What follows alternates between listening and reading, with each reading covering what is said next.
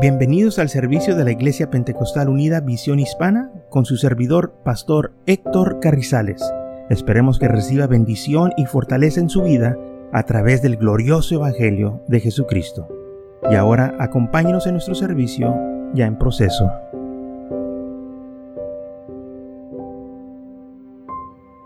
Entonces el libro de Romanos capítulo 8, versículo 28 dice, y sabemos que los que aman a Dios, todas las cosas, no dice unas cosas, dice todas las cosas, les ayudan a bien. Esto es, a los que conforme a su propósito son llamados. Puede asegurarse que cuando dice la Biblia todas las cosas, quiere decir todas las cosas. No nomás unas cosas, no nomás las pequeñas, pero todas las cosas, aún las más grandes, todas las cosas nos ayudan a bien. Esto es, a los que conforme a su propósito son llamados. Pero la clave es esta, y sabemos que los que aman a Dios, si tú amas al Señor, todas las cosas te van a ayudar a bien. Y por eso le debemos de dar gracias a Dios, porque sabemos que al final vamos a vencer.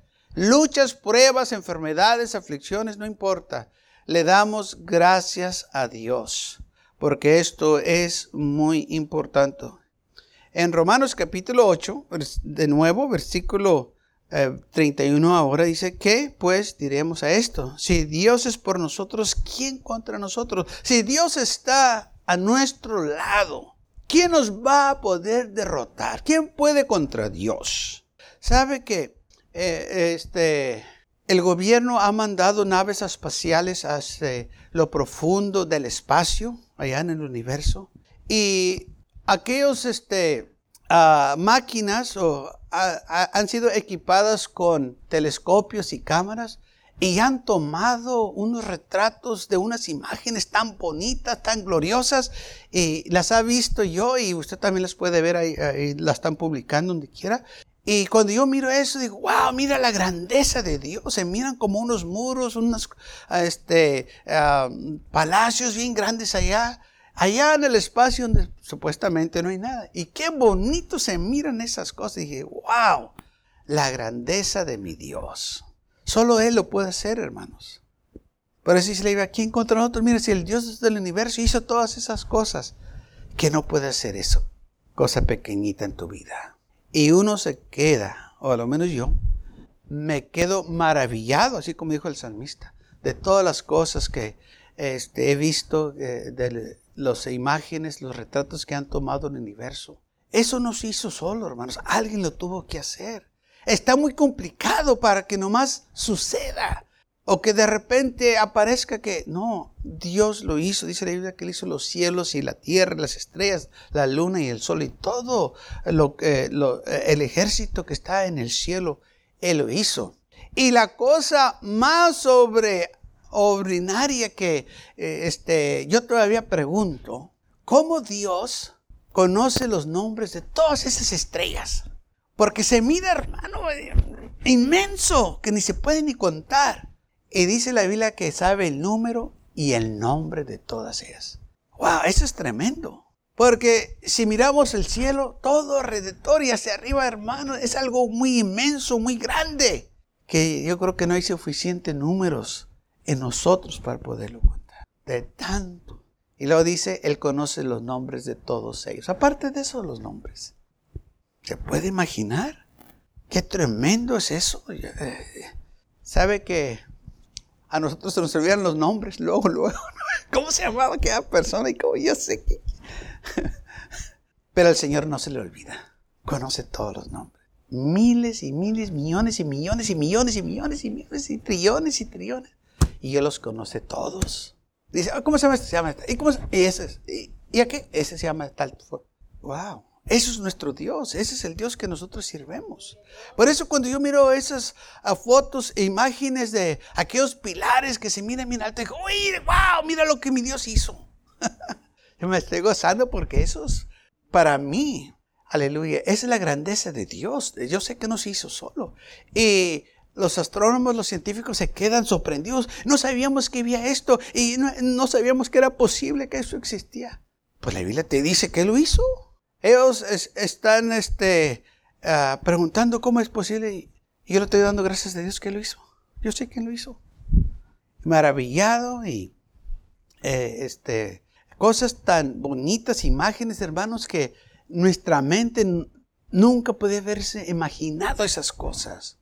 De tan glorioso que está. Y eso nomás es el espacio. Imagínese el cielo cómo va a estar.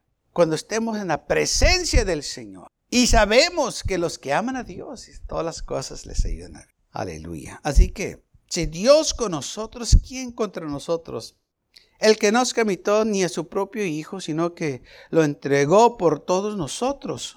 ¿Cómo no nos dará también con él todas las cosas? ¿Quién acusará a los escogidos de Dios? Dios es el que justifica. ¿Quién es el que condenará? Cristo es el que murió, más aún el que también resucitó y el que además de esto está a la diestra de Dios, el que también intercede por nosotros. ¿Quién nos separará del amor de Cristo? ¿Tribulación o angustia, persecución o hambres o desnudez o peligros o espadas? ¿Quién nos puede separar de este amor de Cristo? O sea, ¿quién nos puede separar del Señor? No hay cosa que venga a nuestras vidas, que nos suceda, que nos puede separar del amor. Si realmente amamos al Señor, nada nos va a separar. Y dice, ¿quién nos puede separar? O sea, es una pregunta retórica, que sabemos que nada nos puede separar. Y si entonces, ¿por qué unos ya no caminan con el Señor? Porque ellos decidieron no caminar más con el Señor. Así como yo he decidido caminar con el Señor, ellos también decidieron no caminar. O sea, es una decisión personal. Nadie nos separó, ellos decidieron ya no continuar con el Señor. Tribulaciones no los separaron, ni angustias, ni persecuciones, ni hambre, ni desnudez, ni peligro, ni espada. Nadie, nadie nos puede hacer que nosotros dejemos de caminar con el Señor. Es una decisión personal. Así como es una decisión personal caminar con Él, es una decisión personal dejar de caminar con Él. Entonces, cuando viene la tribulación, la angustia y la prueba, no nos pueden separar. Cuando somos atacados aún por el gobierno, por nuestros familiares, por nuestros amigos, por gente que ni conocemos, no nos puede separar. Por hambres que tenemos hambre, la hambre no nos puede separar del amor del Señor. Que no tenemos que vestirnos, no tenemos suficiente este, vestimentas, eso no importa. No, eso no nos va a separar. Peligros, que estamos en peligros, que, es muy peligroso a donde vivemos, donde andamos o por donde vamos. O espadas que alguien quiere hacernos daño, que nos amenaza con quitarnos la vida. Que te voy a quitar la vida porque sirves a Cristo. Bueno, pues si el Señor quiere, yo estoy contento de irme con Él. Si ya llegó mi tiempo, porque el tiempo se le va a llegar. ¿Sabía usted? En esta mañana yo estaba orando, dije, gracias a Dios por este día que, eh, que, me ha, que me ha dado. Pero luego se me mente algo este, en la mente y dice, estás un día más cerca de, un día más cerca, sí. Tu vida ya es un día más corto.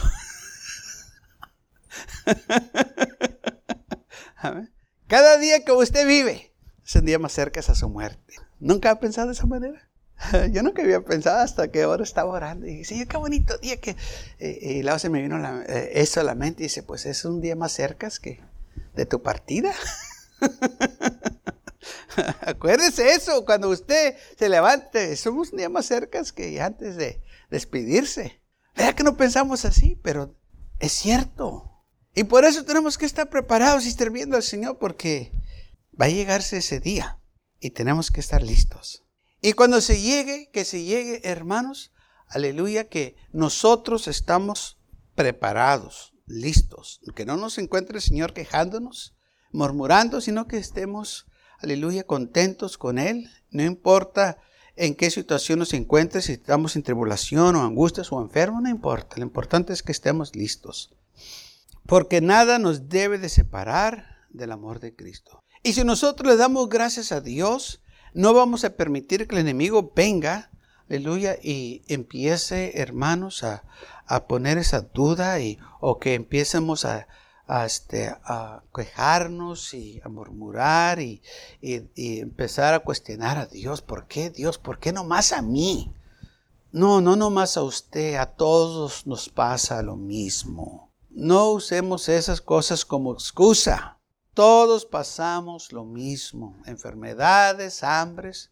Estoy seguro que cada uno de eh, los que está aquí en esta, este día, en un tiempo u otro ha batallado para encontrar trabajo. En un tiempo u otro no ha tenido suficiente dinero para pagar sus biles, sus cuentas. Estoy seguro. Pero eso es lo que todos pasamos. Pero ¿verdad que el Señor ha suplido y nos ha dado? ¿No nos ha dejado? Estoy seguro que en un tiempo quizás no teníamos suficiente que comer. Pero el Señor ha suplido. Sí, esos momentos fueron de luchas y pruebas. Y es bueno que pasemos esas cosas. Dice, ¿por qué, pastor? Porque hay usted y yo nos podemos analizar cómo está nuestra relación con el Señor. Porque es muy fácil servir al Señor cuando todo va bien. Es muy fácil darle gracias a Dios cuando tenemos comida en la casa, tenemos dinero en el banco, tenemos un buen carro y todo va bien. Pero ¿qué cuando todo nos va mal? ¿Mm? ¿Todavía le vamos a dar gracias a Dios? ¿O le vamos a decir, Señor, ¿por qué nomás yo? ¿O por qué nomás a mí me pasa? Y por eso cuando estas cosas nos sucedan, las debemos de tomar, aleluya, para analizar nuestras vidas. Ok, cuando yo te lo tenía le daba gracias a Dios. Ahora que no le tienes, ¿le vas a dar gracias a Dios? Dice la palabra del Señor en el libro de Job, el capítulo 1. Dice que había un hombre en un varón eh, llamado Job, que este hombre era perfecto y recto, temeroso de Dios y apartado del mal. Pero Vino Satanás un día y lo acusó ante Dios y le dijo, eh, ¿tú crees que Job te sirve y te aman? Este, en verdad, ¿sabes? Él nomás te sirve y te ama porque tiene pues, todas estas cosas que les has dado. Pero quítale todas estas cosas, dice el diablo, y vas a ver que te va a maldecir. Vas a ver cómo él te va a pagar para atrás. Amén. Dice el diablo, tú lo has cercado, le, has puesto una encubierta para que yo no le haga nada, para, eh, lo estás protegiendo. Y dice, pero quítale esto. Y el Señor mismo dijo que Job era un hombre perfecto y recto, temeroso de Dios y apartado del mal.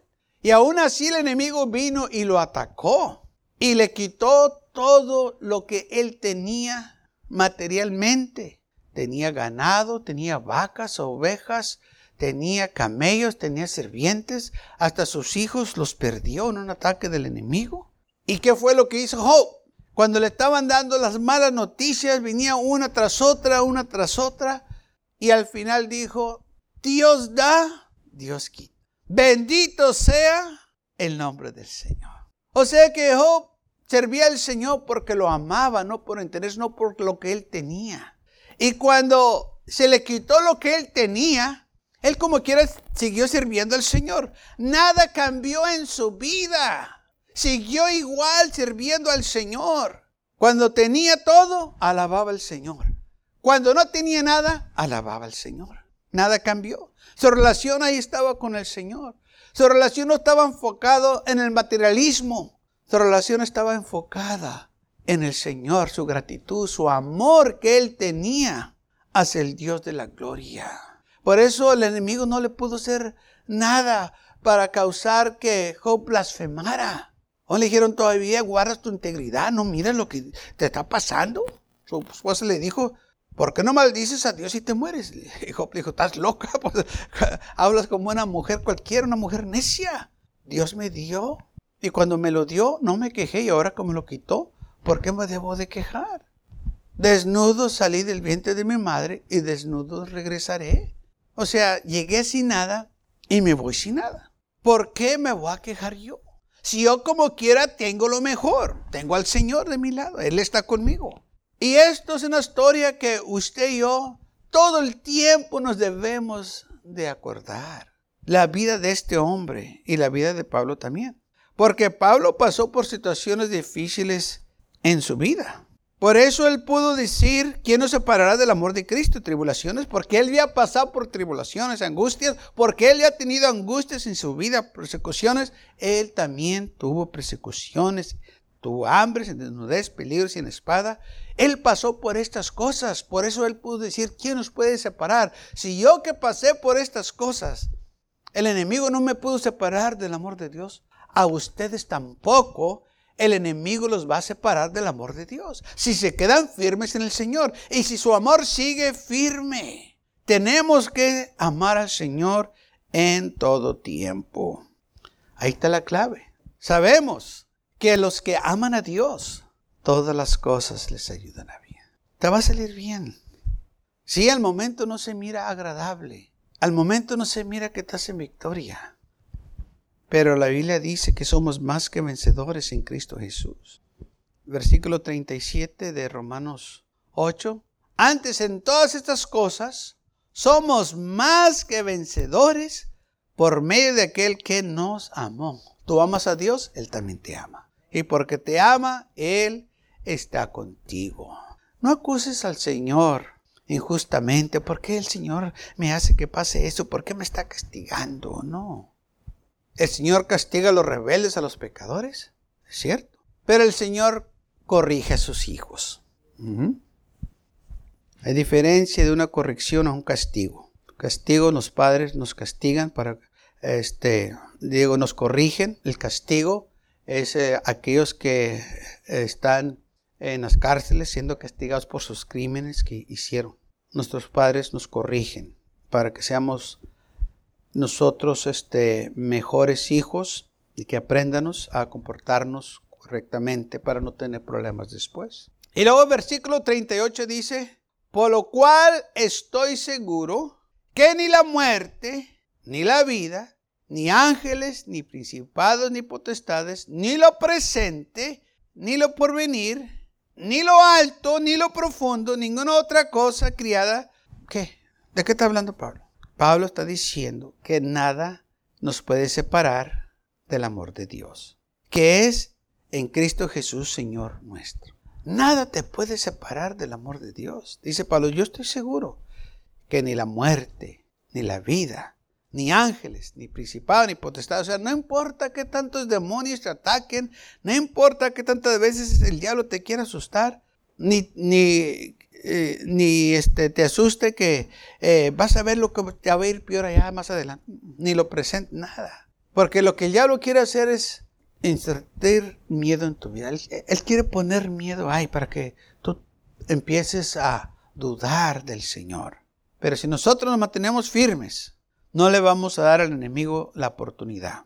Porque estamos enfocados en las promesas del Señor, en su palabra que dice que somos más que vencedores. Y gloria a Dios por ello. Yo sé que uno dice, hermano, yo no me siento como vencedor. Es que esto no se trata de cómo te sientas. Si la Biblia dice que eres un vencedor, eres un vencedor. Si la Biblia dice que eres hijo del rey, eres hijo del rey. Es que yo no me siento como hijo del rey. Eso no tiene nada que ver que la Biblia dice que eres. es que esto no es por emoción. Dice la Biblia que somos coherederos en Cristo Jesús. Entonces, ¿por qué permitimos que el enemigo venga y nos ponga duda? Porque dejamos de ver a Cristo. Dice la Biblia que nosotros debemos poner la mirada en Cristo. Amén. El autor, el consumidor de nuestra fe. Pon la mirada en Cristo Jesús. Y cuando nosotros hacemos esto, no vamos a poner la mirada en las cosas del mundo, en lo que el enemigo nos está diciendo, en lo que el enemigo quiere que nosotros nos enfoquemos, sino que ahora estamos enfocados en el Señor. Entonces ya Pablo dijo que ni lo presente ni lo porvenir nos puede separar del amor de Cristo. Ni lo alto ni lo profundo. No importa qué tan bajo te sientas, no, eso no te puede separar del amor de Cristo. O que lo que no tengas, aunque no tengas ni un centavo, eso no te puede separar del amor. No hay nada, dice la Biblia. Nada te puede separar. Porque el amor del Señor es tan fuerte, hermanos. Las promesas del Señor tan fieles. Se le que Él no sabe mentir. Y si Él lo dijo, Él lo puede hacer. Por eso dice la Biblia, da gracias a Dios. Estoy enfermo, yo le voy a dar gracias a Dios. ¿Por qué? Estás dándole gracias a Dios porque estás enfermo. No, estoy dando gracias a Dios, a Dios porque Él está conmigo en mi enfermedad. Porque yo sé que este cuerpo se va a enfermar. Mire, ¿sabía usted que la mayoría de la gente que vive en este planeta no está contento con su cuerpo físico? ¿Sabía usted eso? ¿Sabía usted que en las cosméticas que se hacen las mujeres y, los hombres, se gastan millones y millones de dólares por año porque quieren cambiar su apariencia, porque no les gusta cómo se miran. Los que están narizones se les hacen la nariz más chica, los que tienen la nariz chica se les hacen más grande. Los que están orejones se los cortan, se les hacen más pequeñas. Y los que no tienen se les hacen más grandes. Y gastan dinero que ni se imaginan. Los que no tienen labios se ponen labios. Los que están muy labiosos se los quitan. Oigan, y millones y millones de dólares que se gastan. Esto sucede. Y lo que usted quiere, lo que le falte, se lo ponen y lo que no quiere, se lo quitan. Eso no hay problema.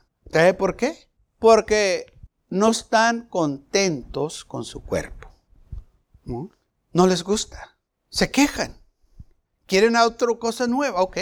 Pues si quieres algo nuevo, ven a Cristo Jesús. Y Él te promete un cuerpo glorificado, un cuerpo mejor. Pero nadie se quiere morir para agarrar este cuerpo nuevo. Ahí está el detalle.